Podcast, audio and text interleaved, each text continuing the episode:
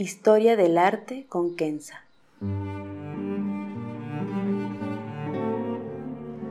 Una serie sobre el arte a través de la historia y las culturas.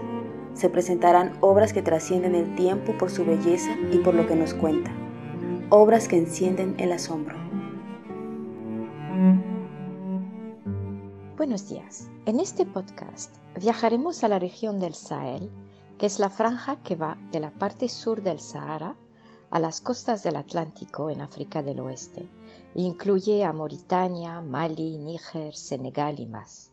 Y las obras que veremos provienen todas de lo que es hoy Mali, cuya capital es Timbuktu.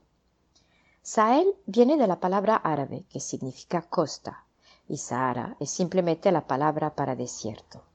El Sahel ha sido el lugar de viajeros y comerciantes desde milenios y una fuente extraordinaria de cultura, desde artefactos como joyería o esculturas de terracota, arquitectura y por supuesto música y poesía.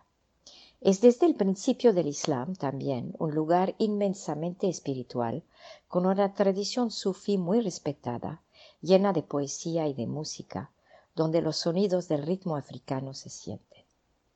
Para muchos en el occidente, esta parte del mundo se conoce solamente por ser tierras de conquistas a partir del siglo XVIII y por sus esculturas de bronce y posiblemente las de madera oscura.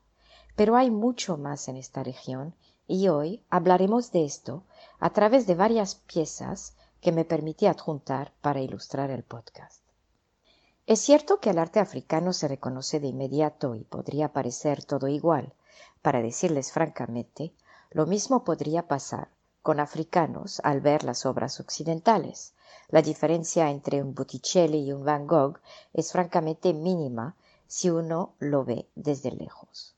Lo mismo pasa con el arte africano desde una perspectiva occidental, y espero que este podcast podrá cambiarles la opinión. Escogí el arte del Sahel y en particular de Mali por sus piezas extraordinarias y su profundo sentir espiritual que llama a pararnos y acercarnos a cada obra, edificio y al oír su música. El arte africano tiene historia y ha cambiado estéticamente a lo largo de los milenios. Las tribus y los pueblos han intercambiando ideas y objetos. Tierras fueron conquistadas entre ellos.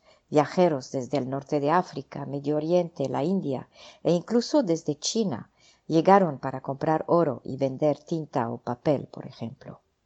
El Islam llegó durante el siglo VII, o sea, en su primer siglo de existencia, y se quedó ejerciendo una influencia cultural enorme que se refleja en el arte mismo y en el amor a los libros y a la poesía. No obstante, la cultura tenía su fuerza y su originalidad antes de la llegada del Islam, y la mezcla fue una de armonía que ha producido una cultura muy rica. Empezaré con la arquitectura y tomaré como ejemplo la gran mezquita de Djenné en Mali. Data del siglo XIII y su originalidad es preciosa. Está hecha de barro y hasta hoy cada año se reconstruyen sus muros. Es una labor que se considera sagrada y muchas familias mandan a sus hijos más grandes a hacer el trabajo cada año por la bendición que aporta a la familia. La mezquita ha sido reestructurada varias veces y hoy se han integrado elementos modernos como plomería y electricidad, sin por lo tanto modificar su diseño original.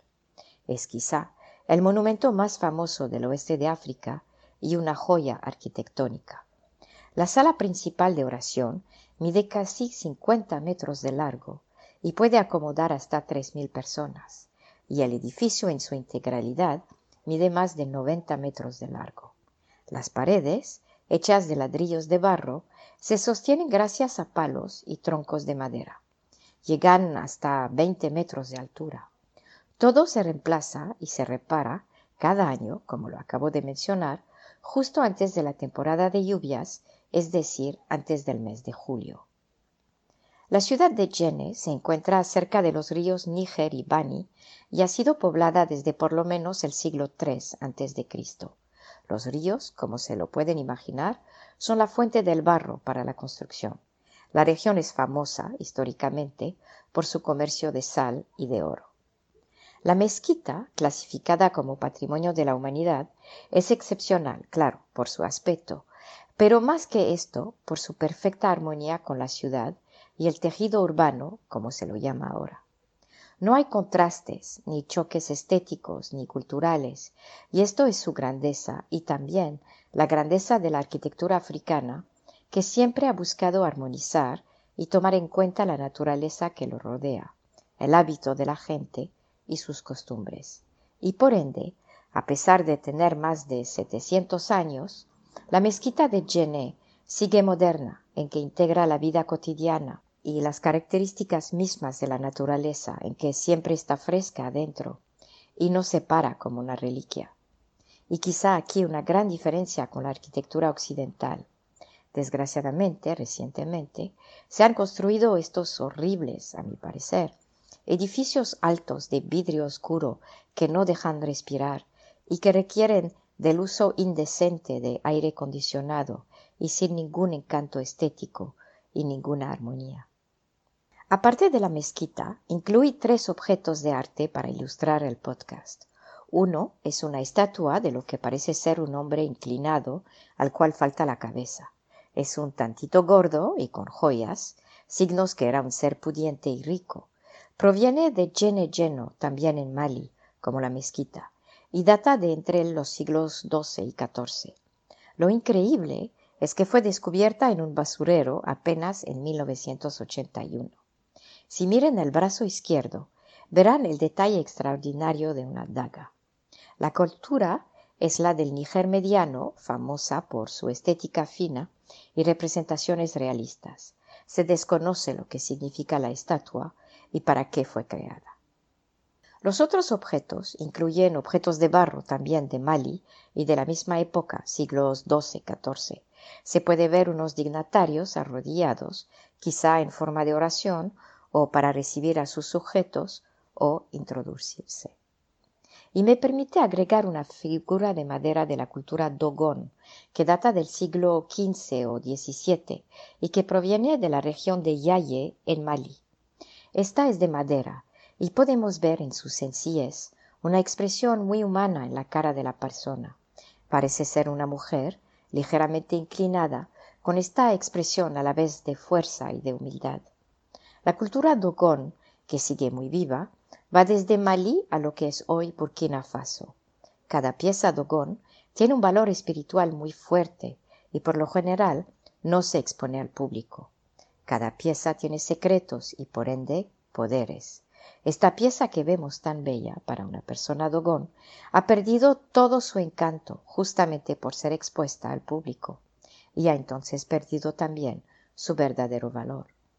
Me encanta esta idea de que el arte es para disfrutarlo realmente. Los objetos son bellos entonces, no para exponerlos, no para presumir, más bien la sacralidad viene de su belleza, que aguarda secretos y poderes.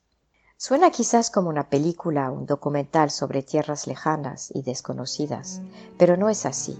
Más de 800.000 habitantes de la región viven esta cultura cada día y aprecian en la privacidad de sus casas objetos que ni nos imaginamos.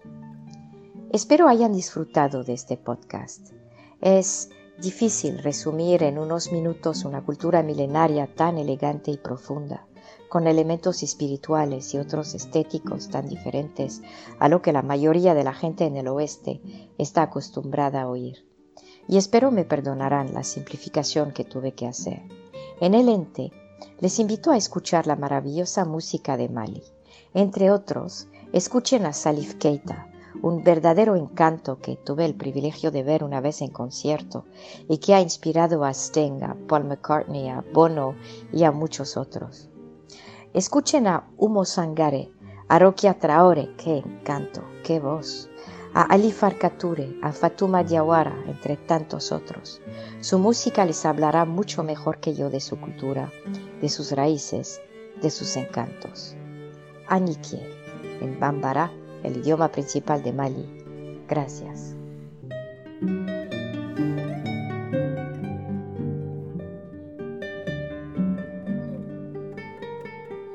Historia del arte con Kenza.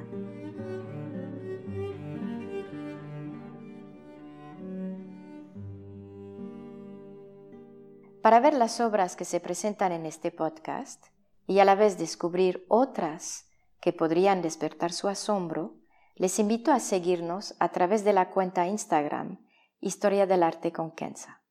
El podcast es producido por Rojo Bernardo y les aconsejo ver otros de sus podcasts como Entre Cruzadas y Teatro para Llevar. Gracias.